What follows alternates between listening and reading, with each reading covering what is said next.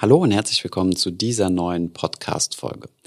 Wer hätte denn nicht gerne mehr Netto vom Brutto in der Tasche? Vermutlich eher eine rhetorische Frage und genau darum geht es auch in dieser Podcast-Folge. Wir haben einmal sieben Tipps herausgesucht und zwar vollkommen legale Tipps natürlich, mit denen du aus deinem Bruttogehalt mehr rausholen kannst, um am Ende mehr Netto in der Tasche zu haben. Viel Spaß bei dieser Podcast-Folge.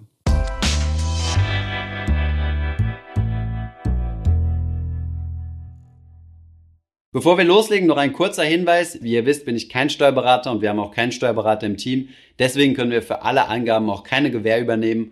Alle weiteren führenden Informationen findet ihr in der Videobeschreibung, wo ihr euch nochmal tiefer in das Thema einlesen könnt. Legen wir direkt los mit Tipp Nummer eins und zwar Sachzuwendungen statt einer Gehaltserhöhung.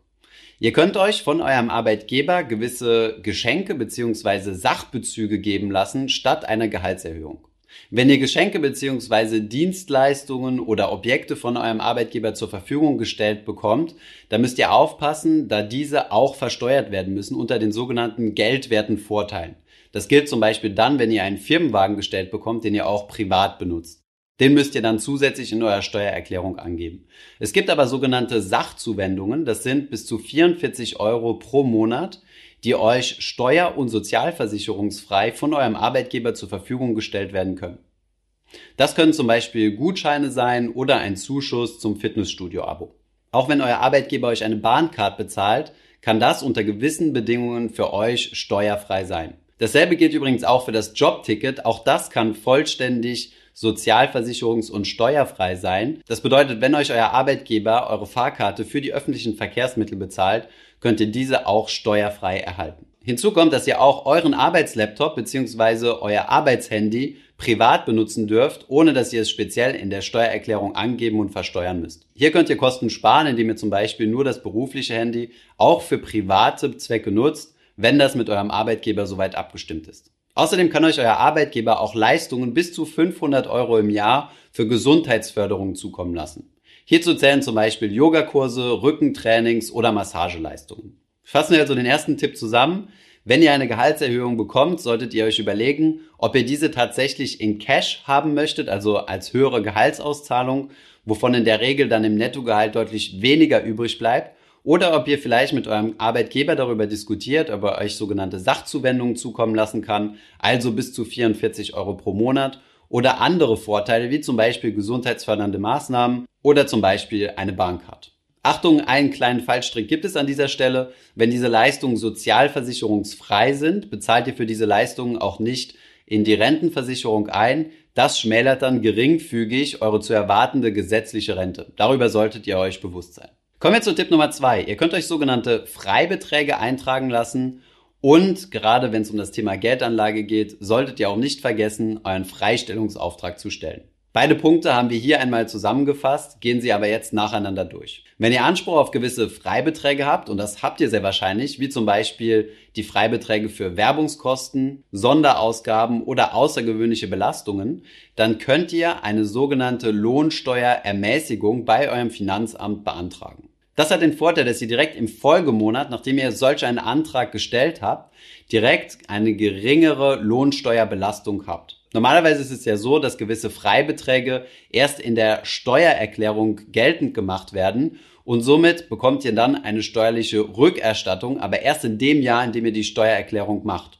Wenn wir jetzt zum Beispiel in 2019 sind, würdet ihr dann also die Steuerrückerstattung erst 2020 bekommen. Mit einem Antrag auf sogenannte Lohnsteuerermäßigung könnt ihr allerdings von vornherein diese Freibeträge geltend machen und dann direkt im entsprechenden Jahr, in dem ihr euch schon befindet, also zum Beispiel 2019, weniger Steuern Monat für Monat bezahlen. Das erhöht dann direkt euer Nettoeinkommen im Vergleich zum Brutto. Unabhängig davon, was aber unserer Meinung nach in dieselbe Kategorie fällt, ist, dass ihr auf jeden Fall bei eurer Depotbank einen sogenannten Freistellungsauftrag stellen solltet. Als Single habt ihr 801 Euro und als Verheirateter 1602 Euro jährlich an steuerfreien Zinsen und Dividendeneinkünften freistehend. Das bedeutet, dass ihr Kapitalerträge bis zu dieser Höhe vollständig steuerfrei erhaltet. Wenn die Bank allerdings keinen sogenannten Freistellungsauftrag hat, also dass der Bank explizit gesagt wird, bitte räume mir diese 800 Euro beziehungsweise 1600 Euro Freibetrag ein, wird die Bank automatisch die Kapitalertragssteuer abführen. Das bedeutet diese 25 Prozent. Die könnt ihr euch dann zwar mit eurer Steuererklärung wieder zurückholen. Es ist aber viel einfacher, wenn die Bank diese überhaupt gar nicht erst abführt. Von daher wichtig, einen solchen Freistellungsauftrag zu stellen, sobald ihr Investor seid. Für diesen Freistellungsauftrag gibt es übrigens keine Frist, sondern ihr könnt ihn jederzeit stellen. Ihr müsst allerdings aufpassen, wenn ihr verschiedene Depots habt oder vielleicht auch noch Geldanlagen in anderen Finanzprodukte wie zum Beispiel Tagesgeldkonto oder Bausparvertrag, dass ihr in der Summe nicht über die 800 Euro beziehungsweise 1600 hinauskommt. Ihr müsst also euch irgendwo separat aufschreiben, wie, welcher Bank ihr wie viel Freistellungsauftrag erteilt habt. Ihr müsst nicht einer einzigen Bank die vollen 800 geben, sondern könnt zum Beispiel vier, an vier unterschiedliche Banken 200 Euro Freistellungsauftrag erteilen, wenn ihr bei vier unterschiedlichen Banken seid und dort Kapitalerträge wie zum Beispiel Zinsen, Dividenden oder Kursgewinne habt. Kommen wir zu Tipp Nummer drei, der etwas emotionaler sein könnte, nämlich aus der Kirche austreten. Achtung, hier geht es überhaupt nicht darum zu bewerten, ob es sinnvoll ist oder nicht sinnvoll, Mitglied einer Kirchengemeinschaft zu sein und hier Steuern zu bezahlen. Das muss jeder für sich selbst beurteilen. Wenn du allerdings keinen Wert aus deiner Kirchenmitgliedschaft ziehen kannst, egal ob spiritueller Natur oder sonstigem, dann kannst du darüber nachdenken, aus der Kirche auszutreten, da du andernfalls eine sogenannte Kirchensteuer bezahlst. Diese Kirchensteuer beträgt je nach Bundesland entweder 8 oder 9 Prozent und bezieht sich auf die festgestellte Einkommenssteuer. Musst du zum Beispiel 1000 Euro Einkommenssteuer bezahlen, dann kommen hier noch einmal entweder 8 oder 9 Prozent Kirchensteuer drauf, also nochmal 80 oder 90 Euro. Wenn ihr aus der Kirche austreten möchtet, müsst ihr eine Kirchenaustrittserklärung unterschreiben. Das geht meistens beim Amtsgericht. Das ist aber von Bundesland zu Bundesland unterschiedlich. Mehr Infos dazu in der Beschreibung. Kommen wir zu Tipp Nummer 4 und dieser lautet, die gesetzliche Krankenkasse wechseln oder erwägen, in die private zu wechseln, wenn das denn möglich ist. Die Leistungen der gesetzlichen Krankenkassen sind von Kasse zu Kasse überwiegend gleich. Über 90 Prozent der Leistungen sind gesetzlich geregelt und werden somit von jeder Kasse zwangsläufig angeboten. Einen Unterschied gibt es bei den Krankenkassen aber bei den sogenannten Zusatzleistungen, also das, was eine Kasse zusätzlich zu den gesetzlichen Pflichtleistungen bietet und bei den Beiträgen. Hier gibt es nämlich die Pflichtbeiträge und die Zusatzbeiträge. Dieser Beitrag der Krankenkasse richtet sich prozentual auf euer Bruttoeinkommen. Und dementsprechend gibt es auch hier Sparpotenzial.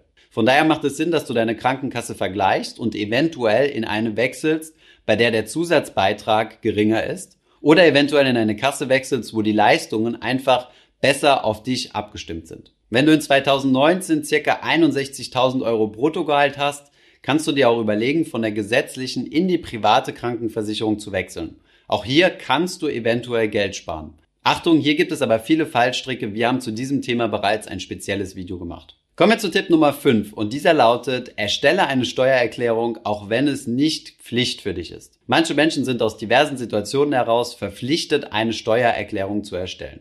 Aber auch wenn du nicht verpflichtet bist, eine jährliche Steuererklärung zu erstellen, ist es extrem ratsam, das doch zu tun. Viele Menschen scheuen zwar diesen administrativen Aufwand, Fakt ist aber, dass 90 Prozent der Leute, die eine Steuererklärung machen, Geld vom Staat zurückbekommen. Und dieses Geld sollte man nicht verschenken. Zumal der Aufwand, eine Steuererklärung zu erstellen, über die letzten Jahrzehnte deutlich geringer geworden ist, da es mittlerweile super hilfreiche Steuersoftware gibt, die man für wenige Euros kaufen kann und die euch Schritt für Schritt durch das Ausfüllen der Formulare führen. Hier einfach nochmal einige Beispiele, warum eine Steuererklärung für euch nützlich sein kann. Ihr könnt im Jahr ohne Belege bis zu 1000 Euro sogenannte Werbungskosten ansetzen. Das sind Kosten, die in Verbindung mit eurer Arbeit entstehen und die könnt ihr bis zu 1000 Euro ohne Belege pauschal ansetzen. Das bedeutet, ihr müsst hier nicht irgendwie Zettel sammeln oder sonst irgendwas und großen Zeitaufwand betreiben, sondern könnt einfach pauschal sagen, ich habe 1000 Euro Werbungskosten. Wenn ihr zum Beispiel einen Steuersatz von 20 Prozent habt, dann sind diese 1000 Euro Werbungskostenpauschale direkt einmal 200 Euro Cash Steuerersparnis. Wenn ihr Werbungskosten über 1000 Euro habt, müsst ihr zwar Belege sammeln, dann könnt ihr aber deutlich über diese 1000 Euro hinausgehen und noch mehr Steuern sparen. Wie bereits erwähnt, sind die Werbungskosten Kosten, die ihr aufwenden müsst, um eurer Arbeit nachgehen zu können. Hier rein könnt ihr zum Beispiel auch einen Teil eures privaten Notebooks zählen, zum Beispiel 50 Prozent, wenn ihr euer privates Notebook auch beruflich nutzt. Dasselbe gilt für ein Arbeitszimmer oder wenn ihr zum Beispiel doppelte Hausführung habt. Das bedeutet, wenn ihr euch speziell für eure Arbeit noch eine extra Wohnung anmieten müsst. Dasselbe gilt für Fachliteratur, Fortbildungen, Fahrtkosten oder auch berufsspezifische Kleidung. Hierzu zählt leider nicht der Anzug, sondern wirklich nur Kleidung, die man für einen gewissen Beruf haben muss, wie zum Beispiel ein Blaumann oder Schutzschuhe. Überlegt euch einfach mal, welche Kosten euch anfallen dadurch, dass ihr arbeitet und sammelt mal die Belege, dann kommt ihr sehr wahrscheinlich über diese 1000 Euro Pauschale hinweg und könnt damit deutlich mehr Steuern sparen. Wem das allerdings zu aufwendig ist, für den lohnt es sich trotzdem eine Steuererklärung zu machen, der ihr, wie gesagt, ohne Belege pauschal 1000 Euro ansetzen könnt. Tipp Nummer 6. Wenn ihr euch schon länger in einer Beziehung befindet, solltet ihr über das Thema heiraten oder eingetragene Lebenspartnerschaft nachdenken. Natürlich ist solch eine Entscheidung keine finanzielle Entscheidung, sondern basiert auf ganz anderen Kriterien. Viele Paare fühlen sich zum Beispiel grundsätzlich oder zum jetzigen Zeitpunkt nicht bereit zu heiraten. Trotzdem kann man darüber nachdenken, eine eingetragene Lebenspartnerschaft einzugehen, die ebenfalls steuerliche Vorteile mit sich bringt. Diese eingetragene Lebenspartnerschaft ist entgegen dem Glauben vieler Menschen nicht nur für homosexuelle Paare, sondern kann genauso von heterosexuellen Paaren eingegangen werden. Wenn ihr Romantiker seid, könnt ihr euch die Steuerersparnis separat auf ein eigenes Tagesgeldkonto packen und euch davon vielleicht sogar, wenn ihr viel verdient, die Hochzeit finanzieren. Tipp Nummer 7. Kauft euch dieses Buch. Der Cons 1000 ganz legale Steuertipps ist in Deutschland ein Standardwerk, wenn es um das Thema Steuern sparen geht. Das Buch hält auch tatsächlich sein Versprechen und ihr findet wirklich genau 1000 Tipps in diesem Buch, wie man Steuern sparen kann. Natürlich sind hier nur die wenigsten für dich relevant, da sie immer auf ganz spezifische Situationen abgestimmt sind. Nichtsdestotrotz, wenn du dich mit der Thematik tiefergehend beschäftigen willst, bin ich mir sicher, dass du hier einige Tipps für dich finden wirst. Hier geht es zum Beispiel um das Thema, wie geht man mit dem Auto aus steuerlichen Gründen um? Wie ist das, wenn ich zum Beispiel eine Wohnung an einen Verwandten vermieten will oder von einem Verwandten mieten? Dann gibt es spezielle Steuertipps für gewisse Gruppen, wie zum Beispiel Eltern, wie man mit dem Elterngeld umgeht, Schulgeld, welche Kosten man ansetzen kann und so weiter. Und über die einzelnen Tipps hinaus gibt es auch viele hilfreiche Ratschläge, wie man denn selbst seine Steuererklärung ausfüllen kann und wo man was eintragen muss, das ist besonders hilfreich, wenn ihr eure Steuererklärung selbst oder mit Hilfe einer Software machen wollt und somit die Kosten für einen Steuerberater einsparen möchtet. Ein Link zu diesem Buch, wie sollte es anders sein, findet ihr natürlich in der Videobeschreibung. Kommen wir zum Fazit. Es gibt viele Möglichkeiten, wie man mehr Netto aus seinem Brutto herausholen kann. Es gibt viele Optimierungsmöglichkeiten und es lohnt sich auf jeden Fall, eine Steuererklärung zu erstellen. An dieser Stelle noch einen kurzen Warnhinweis. Ihr solltet jetzt nicht in einen gewissen Steuersparwahn verfallen und drei, vier Stunden damit verbringen, irgendwelche Belege zusammenzusuchen, nur um 2,50 Euro Steuern zu sparen. Man sollte das Ganze natürlich mit einem gewissen Augenmaß machen und nur so viel Zeit da rein investieren, wie tatsächlich eure Stunden auch wert sind. Bei ganz groben Dingen, wie zum Beispiel einfach mal eine Steuererklärung machen und dann Geld zurückbekommen, lohnt sich auf jeden Fall. Jetzt das allerletzte Parkticket der letzten Jahre irgendwo herauskramen, vielleicht nicht unbedingt. Eine der Hauptmöglichkeiten unserer Ansicht nach, sein Netto zu erhöhen, ist, indem er einfach sein Brutto erhöht, sprich sein Gehalt sukzessive hochschraubt. Auch zu diesem Thema haben wir bereits ein Video produziert. Schaut es euch auf jeden Fall mal an. Ich hoffe, diese Podcast-Folge hat dir gefallen. Wenn ja, dann zöger doch nicht in deinem Umfeld über diesen Podcast zu sprechen, bei Freunden und Bekannten. Ich denke, es gibt auch in deinem Umfeld viele Menschen, die sich für das Thema finanzielle Bildung interessieren oder interessieren sollten. Wenn du auf iTunes bist, würden wir uns auch freuen, wenn du uns eine positive Bewertung dalässt.